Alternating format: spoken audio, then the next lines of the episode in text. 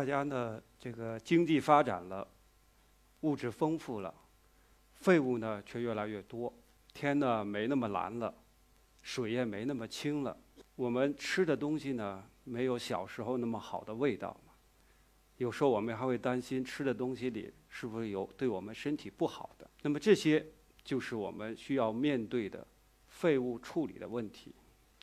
在这个废物处理的这个领域里头啊，核心的一个问题就是说，怎么样实现废物的循环利用，能够把这个工业化生产产生的各种各样的不好的东西转化成无害的、是有用的东西，然后形成一个良好的一个循环，让生态始终维持一个好的状态，维持在我们的绿水青山始终保持本色。我当时选择这个方向的时候啊，这还有一点意思，因为我呢来自广东的农村，小时候真的就是在绿水青山里头长大，对这个生态的感受很深。来到了北京，在清华上完学留校以后呢，这个当时呢选择专业方向还真有一点困扰，但心里头有一种自己的情怀，就什么呢？我学的是能源与动力工程。但是呢，我后来在做呢，做废物处理啊，其实已经有一点跨行了，跨界了。当时我那导师，他是科学院的这个院士，是我们学科的创始人，当时就跟我讲，他说：“你啊，小伙子想做这个事儿可以，但是要准备做十年的冷板凳。”当时印象很深。为什么要做十年的冷板凳呢？这个东西啊，很复杂，不那么好搞。我当时印象特别深的是什么呢？就是我们那个垃圾池臭的简直是没办法。我还是下过垃圾池的人，感受极深。那我们去欧洲看人家垃圾场，我们呢可以穿着皮鞋进去，在这里边的话非常干净。这就是什么呢？垃圾的品质跟我们完全不一样。这也就决定了我们的装置简单的从发达国家拿一个成熟的技术放在我们国家解决不了这个问题。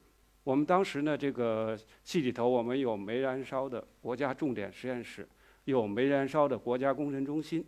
应该讲呢，在国际上做煤燃烧，我们都有一席之地。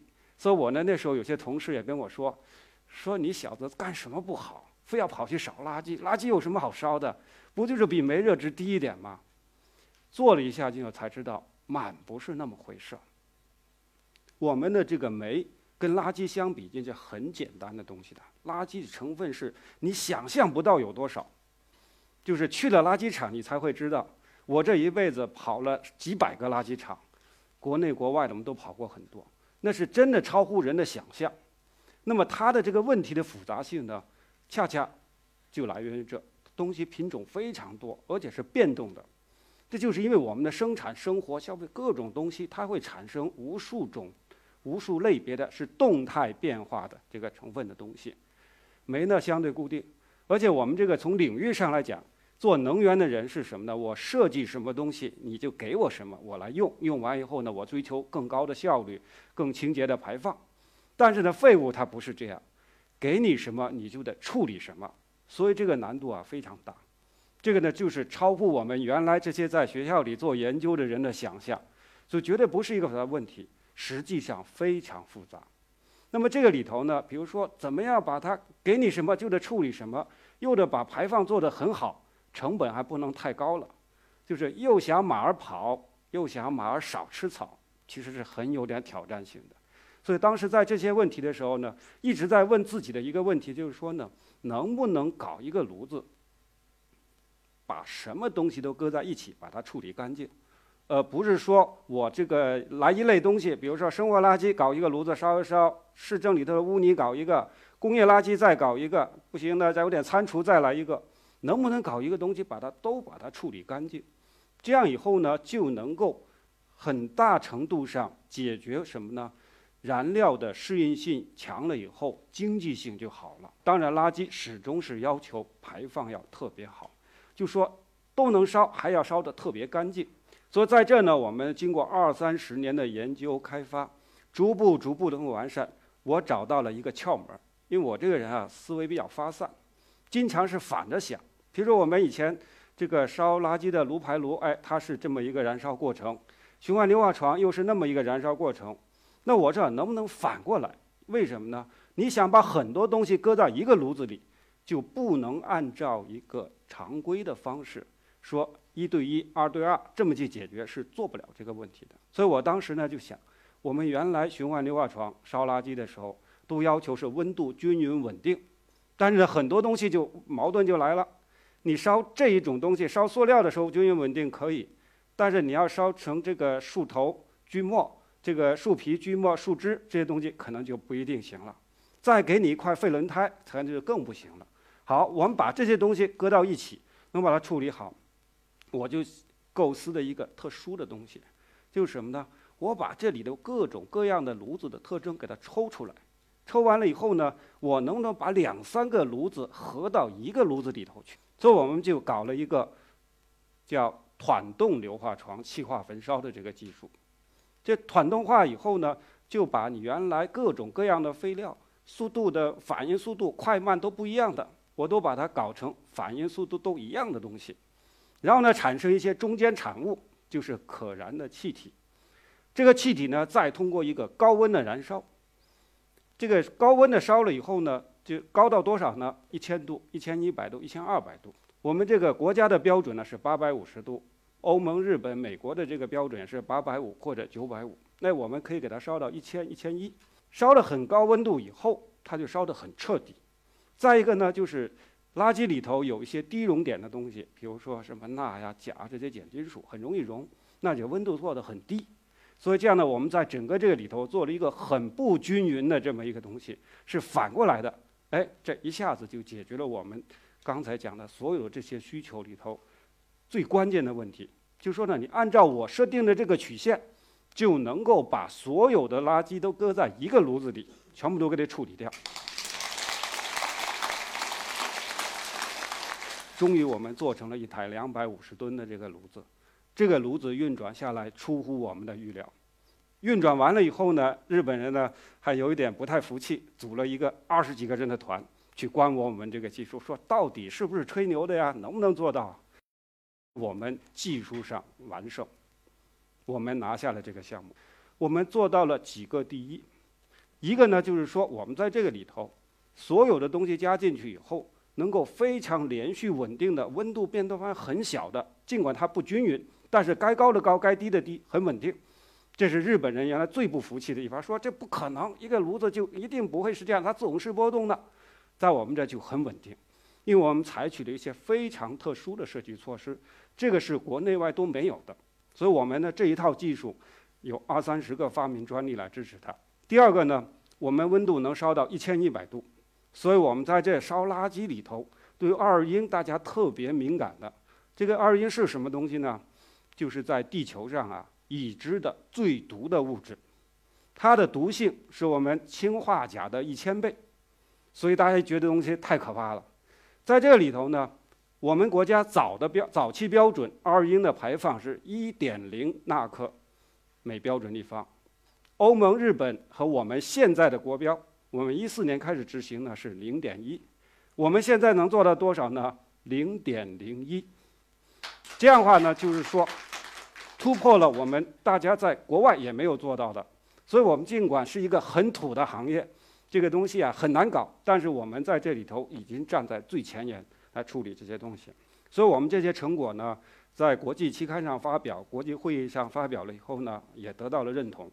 我得我跟我的博士生得了奖以后呢，这个还不知道为什么人家发了邮件来，我还把它直接给丢到垃圾邮箱里头去了。一直等到我们同行的几个大学的教授给我打电话，你真得了奖了？我说那不是骗人的吗？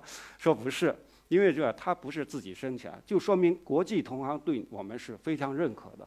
一年就给了我们一个，谁也不认识谁。我们把垃圾烧好了，那我们的绿水青山，像我们在家乡，实际上呢还有另外一个问题，就是什么呢？我们有一千多个县，每个县里头还有很多很多的这个农村和乡镇的人口，我们有六亿人，每年呢在这些县里头还有一亿吨左右的这个垃圾，还有几亿吨以上的养殖的这个粪污。咱们现在吃肉很随便了，就跟以前的地主老财一样，是吧？想吃什么肉有什么肉。但这个背后是什么呢？会有大量的养殖粪污的排放，而且这些东西里头呢，它不光是量很大，成分也跟传统的咱们家庭养东西不一样，所以呢，这会带来一些新的挑战。绿水青山一定不能落了这一块儿，所以我们在这个里头呢做的时候呢，县域里头就是乡村呐，这个县城啊，该有的品种跟大城市都一样，它有些新的没有的品种，能烧的东西呢。我们就用前面刚才讲的焚烧炉。好，我们有一个最好的焚烧炉可以解决这个问题，而且我们这个炉子呢，应该讲是功能比较完整的，就是说它是不光什么能差排放好，还可大可小，小小到五十吨，大大到五百吨，甚至一千吨一台炉，我们这都能覆盖。剩下来的问题就是刚才讲的，我们有这么多的养殖场，另外一个呢就是大量的秸秆。这个包括林业废弃物，还有农业生产里头带来的东西，那我们这些东西呢，这个带来的影响，不光是污染环境，而且我们呢直接种菜，直接拿来堆肥做别的东西，都会带来一些实际的这个障碍。比如说这里边的病毒怎么办？能不能控制住？能不能把它灭掉？有病害、病菌、虫、虫卵，还有呢草籽。包括我们养殖里头有很多抗生素，还有激素类的东西，怎么能把它消灭掉？然后呢，不要再进入食物链，能够比较干净、可靠的这个肥料再来去循环。所以这就是我们需要解决的新的一个问题。在这里头呢，我呢做了一个，也是一个跨了另外一个界，这个就是一不小心呢从这个能源跑到环境，又从环境呢跑到了农业。我呢，给我的学生上课的时候，我问了他们两个问题。上的是热能工程，教学生怎么设计发电厂呢？我说我给你一块肉，你吃到肚子里，跟这块肉丢到炉子里放出来能量是不是一样？这个学生一下就想，是不是一样啊？有的说一样的，有的说不一样的。然后呢，我说呢，这个在这里头呢，我们用的这个热的这个东西，我还可以拿来做肥。这个想完全不搭嘎。你想，你搞发电的跟肥有什么关系啊？我就给他讲了我的一个基本的设想，因为我是做什么的？我做超临界水解，温度压力非常高的情况下，在水的临界点以上，那么这个物质会有很奇特的一些性质。但是呢，这个我们拿来处理这些粪污，想办法把它变成肥的话，还得做的便宜一点，安全可靠，还不能够成本太高了。所以呢，我们就给它降温降压，在十几公斤的压力下。在两百度、两百多度的时候，这个时候呢，反过来用纯的热的，不添加任何其他的化学物质的情况下，能够把这个肥做得非常漂亮。这个跨界的好处就是什么呢？它把刚才的这些原来呢我们做热的人的一些长处和一些需求有序的结合起来了以后呢，真正解决了，比如刚才说的抗生素的问题。抗生素七十八到八十度它就分解了，在我这两百度的时候。它扛不过一秒钟就没了，这活体，你这是什么病毒、病害，还有其他的一些这个虫卵什么东西，在两百度十几个大气压下，也就是在零点几秒、一两秒钟全部都没有了。好，这样以后呢就彻底分解。再一个呢，这个技术好在哪呢？还可以把我们的这个木质素、纤维素、这个果胶、淀粉类的东西都充分的小分子化，这样出来的肥一次就是稳定的。它不需要再去堆，所以呢，我们这个技术呢，我们就号称是什么呢？不用发酵的，不用发酵，制这个肥呢，它速度非常快，快到什么程度呢？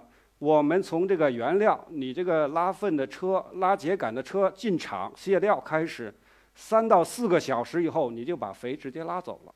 这个时候就是完全是工业化的思路，颠覆了我们传统的。这个堆肥三天、五天、十五天，甚至六七十天的这种厌氧的这种情况，这些都不需要。这些方法处理下来的这个肥的质量非常的好，好在哪呢？不能嘴巴说，我们的种出来的菜，让农民用了，除了指标好，你看我们现在的这个指标呢，国标我们的有机质要求是百分之四十五，我们呢可以达到百分之八十。国标里头氮磷钾这种这个有益元素。百分之这个呃百分之五，我们呢做到了将近百分之十，所以这个肥用下去以后啊，我们在当地的农民种完以后啊，不光不怎么长虫，关键的是产量非常高，口感非常好，所以大家一吃都觉得就是小时候的菜的味道。比如种出来的西红柿、黄瓜，一吃就知道。这样的话呢，产量高，这个质量也好，而且呢，你可以大规模的工业化的这个路子，很快就把你原来的粪污废料全部都处理掉。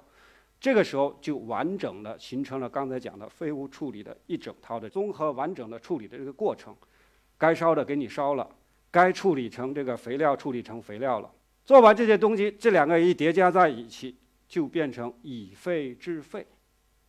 我们这两个技术里头不需要添加别的燃料，全部都是废的，垃圾、污泥、这个树皮、锯末、秸秆，然后那头就是粪污，或者是加上一些秸秆做出来的这个肥，所以呢，可以非常完美的解决我们现在的这些问题。在这个里头呢，农村和县域里头啊，废物处理啊，实际上呢，除了技术问题，还有一个很大的挑战。就是谁买单，谁来出钱。那么在这个里头呢，以前呢往往就是靠收费，靠政府的财政补贴。所以为什么我们这个县域的污水垃圾处理一直都是个老大难的问题？除了技术问题，就是主要是经济上是个瓶颈。我们这个模式里头呢，有一个独特的优势，不光是技术上以废制废。而且我变废为宝，变成值钱的有机肥以后，我可以反哺我整个的这个工艺体系。这样的话呢，我自己就可以跑起来。夸张一点说，就是既要马儿好，现在马儿可以不吃草，我光把这废的全给你处理掉就行了。所以呢，这样的条件下，在我们新的这个呃条件，比如说我们现在搞垃圾分类了。对我们这个原来是什么都能烧，那分类了以后呢更好，该烧的可以烧，适合去做肥的全部都去做肥，这样呢我们整个的这个呃技术呢就未来的发展，我相信一定会给我们带来一个更好的前景。我们呢这么多年二三十年下来做了这两套全新的技术，有几十项的发明专利来支撑，也在国外有应用的案例，国内也有。这样以后我相信呢为我们。未来的生态文明的发展，尤其是在工业化条件下，我们用生态文明的思路和理念来治理好以后，我们可以过上什么呢？物质非常丰富，然后呢又享受绿水青山的生活。谢谢。